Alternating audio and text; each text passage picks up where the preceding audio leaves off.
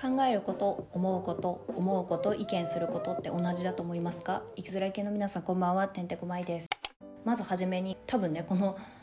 配信の回に隅かっこでお礼お返事またはお便りみたいな書いてあると思うんですけどもお礼を言わせてください。いつも Google フォームにメッセージをいただいたりだとか Twitter で言ってくださったりだとか最近 Spotify から聞いてくださってる方だと分かると思うんですが Q&A っていうものが私がデフォルトの設定にしちゃったのシステム上デフォルトになっちゃったのか分かんないんですが前々回ぐらいから映画怪物ぐらいのお話から Q&A が設置するようになってそこにメッセージをいただいてありがとうございます。前回私はそれでも私たちに自己責任論の烙印を押しますか？っていう回を配信してるんですけどもそこにメッセージで自分だけ同じような私が語った原体験のようなことに見舞われているかと思ったけども仲間がいたのでこの世の中に絶望を深めると同時に私舞さんは希望になりました。ありがとうっていうメッセージをいただいたんですね。ありがとうございます。で今後この Spotify の Q&A に関しては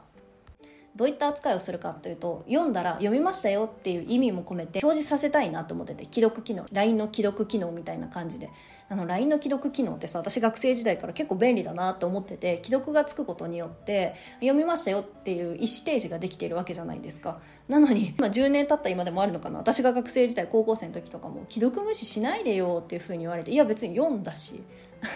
今はさグッドっていう機能であったりだとかスタンプとかで返せるんですけどもなんか当時もう面倒くさがり屋というか私の性格がそうなんでしょうねそれでちょっとトラブルっていうのは言葉が重すぎますけどなんで既読無視しないでみたいな感じ友達に言われたことがあってあそういう風に感じる人もいるんだっていう気づきが10年ぐらい前にあって、まあ、今回はね既読の話はここまでにしておきますけどもそういった形でしておこうかなって思います。私 Google フォームにも「読んでいいですか?」の欄に「いいよダメだよどちらでも」っていう選択肢を提示してるんですね。あれ見てると面白くて結構どちらでもいいよっていう方が多くて国民性なのかそういった性格の方が聞いてくださってる方が多いのか面白いなって私は思ってるんで私も結構どちらでもってしちゃう派なのでまあ、2択の方が分かりやすいんだけども結構この余裕があるような遊びがある方がいいかなと思って選択肢はそういった3択にさせてもらってるんですけどもしこう Q&A にメッセージくださってあまり拡散してほしくないとか表示させてほしくない場合は今回の概要欄にも書いておくんですけども三角の記号マーク三角マークをつけていただけると私だけ見れるようにしますね。今後さ Spotify がさ全て提示表示できるようにしちゃったらその機能もなくなっちゃうんだろうけども私は今現段階2023年の6月現在はそういった形にしようかなと思ってます。別に三角じゃなくても読まないでくださいとか括弧書きで表示させないでくださいとか書いてくださったら、まあ、表示させないですけども、まあ、読みましたよっていう愛を込めたいのでっていう形にしたいなと思ってます。Google フォームの方のお便りでも「〇〇さんと〇〇さんの配信を聞いてます」でこの「解けないよりに空想」をもう聞いてます応援してますっていうメッセージであったりだとか私が LINE ギフトを送るだけの友人関係っていう話をした回があってそれを拾ってくださって面白いなと思ったので過去回も聞いていこうと思いますっていうコメントであったりだとかいろいろちゃんと読んでます。ありがとうございます。私が配信する糧となります。意外とねメッセージとか見ててポッてきた時にあ聞いてくださってる方いるんだ。透明じゃないんだ観客はっていうところにねよかったっていう案とともに自分の配信の糧になるので嬉しいです。見てます。ありがとうございます。ということで本題に入っていくんですけども思うことと考えること考えることと意見することって同じと思いますか？ってタイトルコールで話したと思うんですが皆さんはどう思いますか？私は結構幼少期から違うものだなと思ってて思うことそして考えること意見っていう順序があるのかなってずっと思っててまあ要はピチューピカチュウライチュウみたいな感じですよね。ピチュウが思うことピカチュウが考えることライチュウが意見すること。まあ進化系って言いたいんですけど要は、ね、本当に全部イコールですよっていうわけじゃない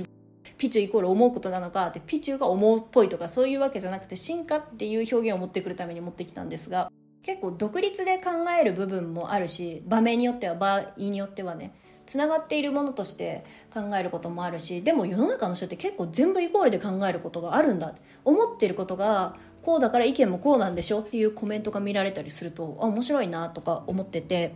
でね私が一番思ったのは最近怖いのって傍観者だなってふと思ったの。私フィクション映画とか漫画アニメっていうものが大好きなんだけどもそういった感想を目にすることが楽しいのね。この人は同じ作品を見てるのに違う意見が出たんだっていうところに興味を関心を寄せていてでも全く違うことがあったりするの。例えば A さんがこの作品を見てこういう意見になりました。でそうすると B さんがあ A さんが言ってるからそうなんだっていうふうに思ってその作品を見ません。A さんも言ってるし C さんも言ってるし D さんも E さんも F さんも G さんも言ってる。じゃあ B さん。私自身はあこういった意見なんだ。じゃあ見なくてもいいや。でもこういった映画なんでしょっていう謎の攻撃が持ってくるその人の他者が出した消費物に対しての意見や批評っていうものを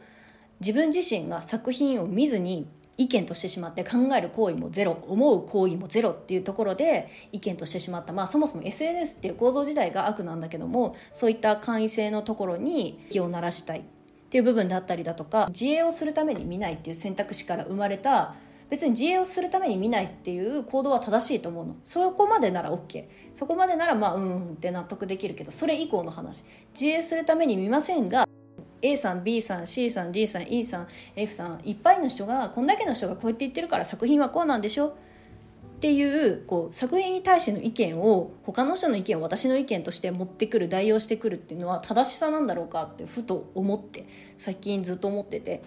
私はね思うことも考えることも意見も違うよっていうふうに思っているよって話をしたと思うんだけどポッドキャストであったりだとかツイッターとかでもそうなんだけども意見を言ったりしてるわけね。この感想に対してこういう意見がありました。ででもその意見が提出されるまでには自分が思ったこと情動っていうまず部分ですよね。感動体験っていう部分。どういった感情に至ったのか。その後どういうふうに考えたのか。で意見を構成するためにどういうふうに至ったのかっていう流れがあるのであってそこまでに提出するまでに切り落とされたっていう部分はいっぱいあるわけですよ。で書き言葉でもまた変わってくるし話し言葉でも変わってくるし。だから今提示されたものが全てですよ。この作品に対する意見の全てですよってこう見ている側が感情を寄せてしまうのは結構危ないかな危ういかなっていうふうに思ってて。本人が受けた感動とか情動とかそういった体験っていうものは断片的にしか語れないんですよ。難しいんです。全てを語ろうとすると困難。全部を語りきれない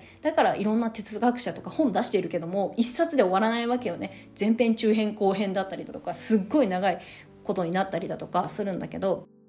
感動体験っていうものは断片的にしか語られなくてで、まあ、その消費物を語る行為に対してこの間は恐ろしいよねって話をしていたんだけども、まあ、一番怖いのは傍観者だよなっていうのをねねずっと思ったわけですよ。で、まあ、一つジョン・デューイっていうアメリカの哲学者の教育学者の人がいるんですけどもその人がプラグマティズムっていう実験主義道具主義っていうものをプラグマティズムから体制させた人なんですけど、まあ、プラグマティズムっていうのは何ぞやって話なんですが経験的なものとか社会規約的な部分であったりだとかそういったものをどんどん形成していった、まあ、形を整えていった、まあ、要は実用主義みたいな風な形で言われるところであって知識とか概念とか、まあ、思うこととか考えることなんですけどもそういった価値で、まあ、どこになってくるかってなってくると、まあ、有用性、まあ、価値とか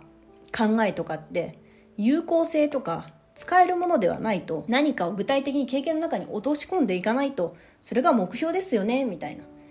もうざっくり言うとだよ。私なりの解説だから。正しいか分かんないけど私はあのプラグマティズムに関してはそういったものかなっていうふうに思っててそういうことをまあつなげていった人がジョン・デューイっていう方なんですよね。私はその意見っていう部分がジョン・デューイの道具主義的なところに通ずる部分があるかなと思って意見は道具なんですよ。社会人とか、まあ、学生さんとかでも意見を発することっていろいろあると思うんですけども形成されたものなんですよね。仕事やってても自分はこれはあんまり良くないなとか思ってたりしてもあでもこういった風に動いていった方がまあ今の環境的には正しいんだろうなって判断して意見を作っていく。私はまあ悪だとは思ってるけどもまあこうした方がいいんですよねっていう意見。そこまでの道のりにはだいぶ形成されてるわけですよ。だいぶ丁寧に作られてってる。でだいぶそぎ落とされていってる。で分かりやすさであったりだとかその意見に関しては分かりやすさ。誰にでも認知できるもの。あとは攻撃の部分とかディベートっていう言葉の勝負みたいなところ言葉のぶつかり合いみたいなところになってくるとそういう言葉をより磨いて意見をより磨いて矛であったりだとか盾であったりだとか、まあ、それで戦っていくわけなんだけどもなんかそういったものに変化させていく。だから私は意見は道具だと思う道具でしかないと思うんですよね。こう表明するにあたって。でもそれよりも何よりも私は結構思うこととか考えることを重んじたいタイプで。こう意見って誰でも綺麗に形成できるわけですよ。こう思いましたって社会的に還元するにあたって、うん、この人はこう思うだろうな A さんこう思うだろうな B さんこう思うだろうな C さんこう思うだろうな。じゃあこれを平均化させてしまえばこういった意見になるんじゃないか。あじゃあこういう意見を持ってきた方が共感されやすいよねっていうふうに整えやすいのが意見。で思うこと考えることってその作業を減るまでのあれやこれやってこねくり回してるのが考えること。でそれよりも何よりも私は思うこともう初期衝動みたいな部分ですよね。映画を見てもう言葉名前も付けられない感情。これは幸せなのか不幸なのかでも分かんない。涙を流してる。これは何なんだろう。そこから考えるっていう行為が始まるわけですけど。でそこから自分の体験談とかいろいろ引っ張り出してきてつなぎ止めてで私は意見として提出している。そういったのがまあ感想としてなってるわけなんですけどもなんかそういった行為を結構すっ飛ばしてることが多いなって思ってまあでもそれってさ、まあ、本人が悪いっていうよりかはもう環境が結構そうせざるを得ないみたいな環境になってて私が小学校の時って道具だったんですよ。消費物を見ることって。ご表明っていうよりかは他者とコミュニティ形成を図るためのものだった。テレビっていうものにフォーカスするのであれば私よりももっと前の世代おばあちゃんとかの世代ってみんなで相撲を見て地域でコミュニティを作っていく結構大きな範囲ですよね。で私たちの世代になってくると「笑う犬の冒険」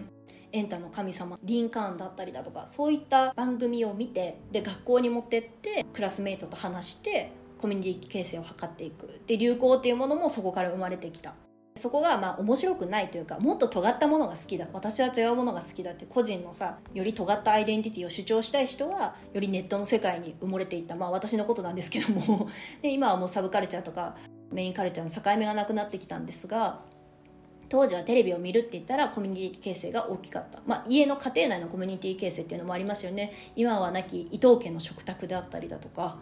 トリビアの泉とか家族とかで同じ時間を過ごしながらその同じ眼差しを向けて同じ視点を向ける先にはあるあるであったりだとか伊藤家の食卓だったらあこんな便利な方法があるのねって私今でも覚えてる伊藤家の食卓のネタが2つあって1点目はチーズをレンジでチンってするとパリパリの美味しいおやつでありおつまみでありっていったものができるんだよっていう紹介があってあれ当時ね小学生ながら「お美味しそうじゃん」と思って結構たくさん作ってた思い出あります。で2点目はチューブ状の容器があるじゃん。歯磨き粉とか豆板醤とか、まあ、何でもチューブ状のものっていっぱいあると思うんだけどあれを膨らまして振ると遠心力か何かで下の方に溜まっていくから最後まで使えるっていうライフハックだったりだとかそれって家族でみんな見てあできるじゃんこれうちでもやってみようよみたいなコミュニティが図られる。なんかそういった時代もあったんですね。私の小学時代はそんな感じ。でもまあ中学校とかになってくるとだいぶネットが